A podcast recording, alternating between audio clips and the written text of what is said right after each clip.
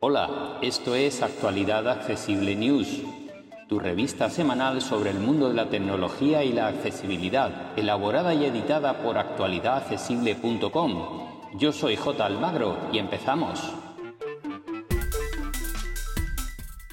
Hola, hola, hola. Bueno, pues aquí estamos una semana más, hoy 14 de octubre de 2022 y con grandes novedades. Y es que no hay manera, este año no paramos de presentar productos nuevos, así que esta semana le ha tocado a Google que nos presenta varios terminales. En primer lugar, vamos a hablar de los dos teléfonos presentados, que son los Google Pixel 7 y Pixel 7 Pro.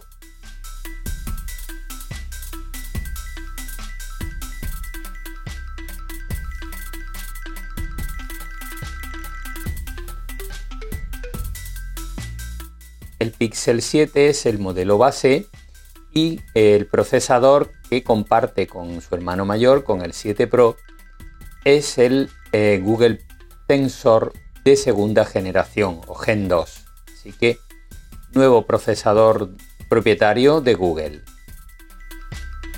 En este caso viene acompañado de 8 GB de memoria RAM DDR5 y eh, cuenta con 128 o 256 GB de capacidad interna. Su pantalla es de tipo OLED de 6,3 pulgadas y hasta 90 Hz.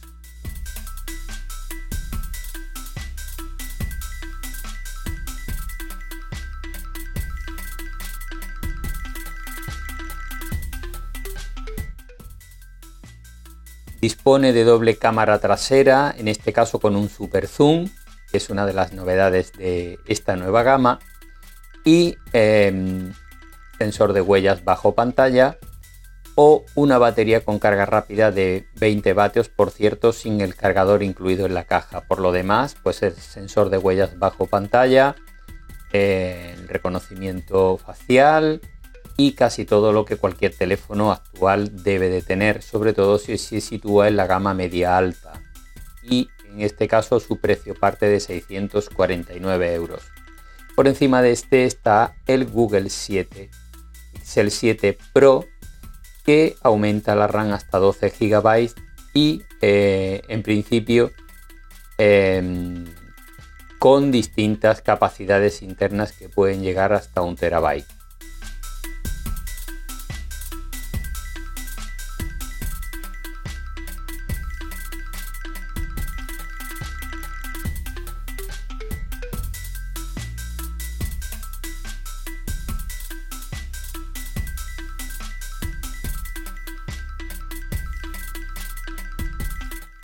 En este caso la pantalla es de 6,7 pulgadas de tipo P OLED y con hasta 120 Hz. Cuenta también con carga inalámbrica que el otro modelo no dispone de ella.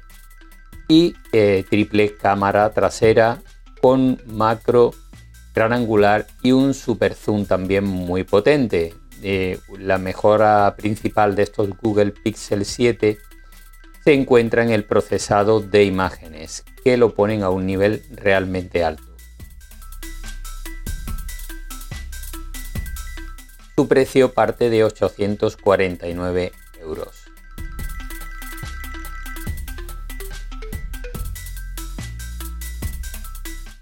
Otra novedad de Google para esta semana y para lo que queda es la Google Pixel Tablet. Es una tablet que saldrá a la venta en 2023 y de momento Google no nos ha dado muchos datos. Eso sí, uno interesante es que se podrá utilizar como tablet o también se podrá utilizar como pantalla digital con altavoces. Algo similar a lo que ocurre con em, los dispositivos de Amazon Echo, eh, especialmente el de 10 y el de 15 pulgadas.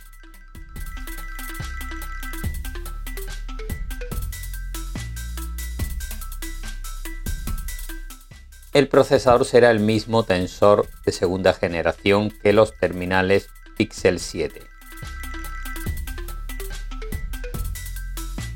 pretenden que sea el ecosistema, el centro del ecosistema Google en nuestra casa, con el manejo de domótica, etcétera, etcétera. Veremos qué ocurre cuando salga al mercado.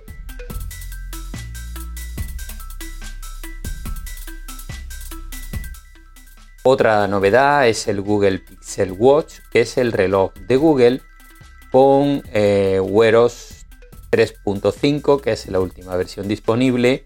Es un reloj redondo con multitud de sensores, entre ellos el de ECG o electrocardiograma, sensor de oxígeno en sangre, altímetro, etcétera, etcétera, etcétera. Lo que viene teniendo casi cualquier reloj de última generación de la gama alta en cuanto a sensores y eh, no se sabe de momento el precio, pero una cosa interesante que sí eh, debemos conocer es que dispone de altavoz y micrófono, por tanto se podrá usar con talkback.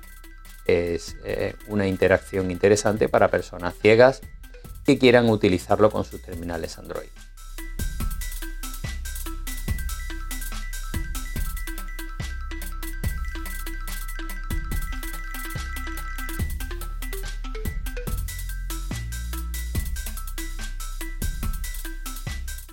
Otra novedad importante de la semana es la Microsoft Surface Pro 9. Ese es su último modelo de convertible, ya sabéis, la tablet de gama alta de Microsoft.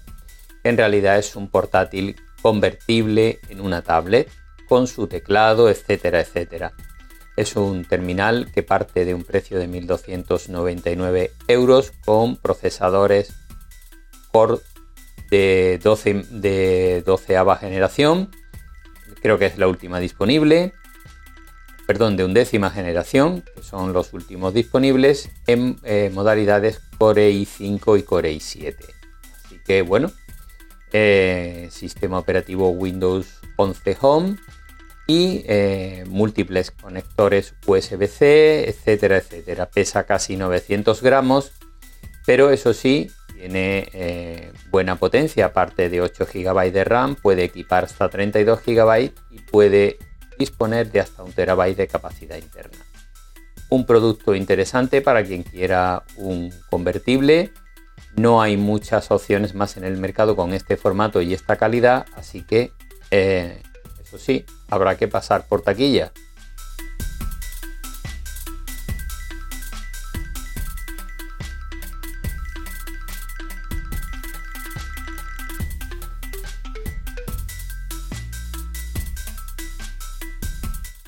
Vamos con un par de novedades de software de esta semana.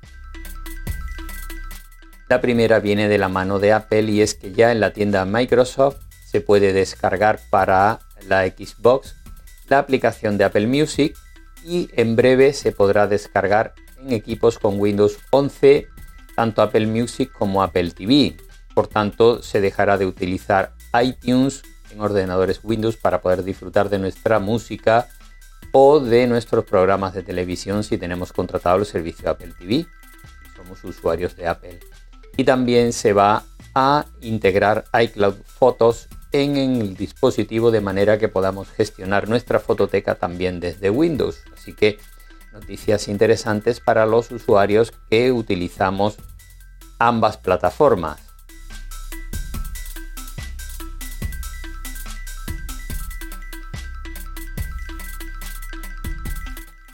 Otra novedad interesante de la semana es que Google ha habilitado el uso de las passkeys, que son eh, las nuevas contraseñas sin contraseña, es decir, son claves encriptadas que se almacenan en nuestro dispositivo y que al usarlas tenemos que identificarnos de forma biométrica, ya sea con huella o con el Face ID de nuestro terminal. Así que a partir de ahora se podrán usar tanto en Android como en Google Chrome este tipo de claves seguras que nos permiten dejar de utilizar las contraseñas clásicas que una vez que se filtran puede utilizar cualquiera. En este caso da igual, cada clave se utiliza una sola vez y la tiene que autorizar el usuario de forma biométrica, ya sea con su huella o ya sea con su cara. Así que eh, cuando los desarrolladores vayan implementando estas funcionalidades tanto en las web como en aplicaciones, tendremos mucha más seguridad sin tener que preocuparnos de las contraseñas. Apple ya lo había implementado en iOS 16, así que está disponible ya casi para todo el mundo.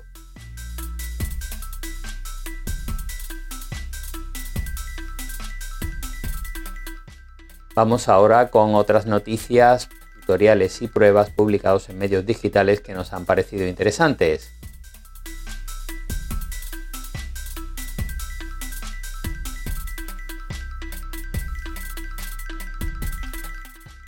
Comenzamos con las pruebas. En Computeroid han probado el Google 7 Pro recién salido del horno y el Xiaomi 12 Lite.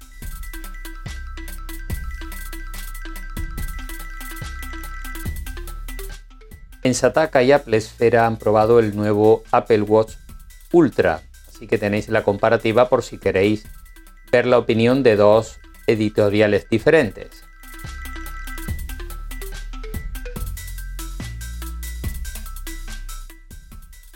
en Sataka y Computeroid han probado el, Novi, el nuevo Sony Xperia 5 4, la última interacción de este terminal de Sony.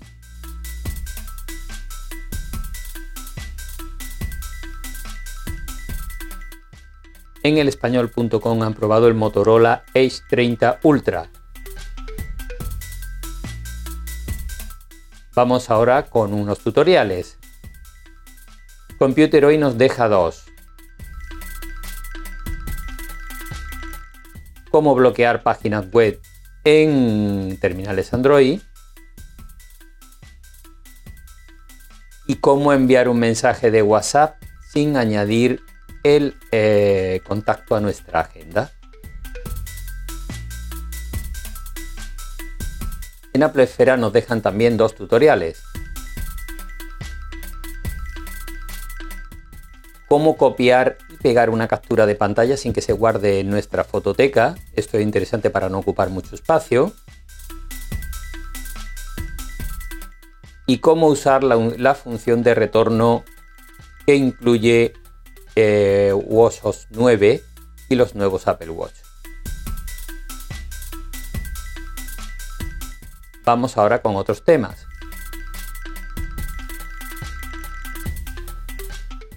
En Computer nos dejan una lista con las aplicaciones de Android que debemos evitar si queremos ahorrar batería. En Sataka nos muestran cómo configurar la privacidad de Android 13 y nos la explican.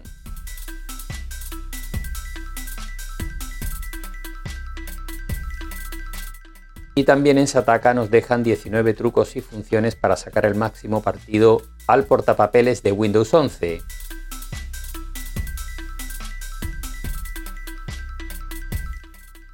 Y esto va a ser todo por esta semana. Como siempre, muchas gracias a todas y todos por seguirnos y podéis ampliar la información en www.actualidadaccesible.com. Un abrazo y hasta la semana que viene.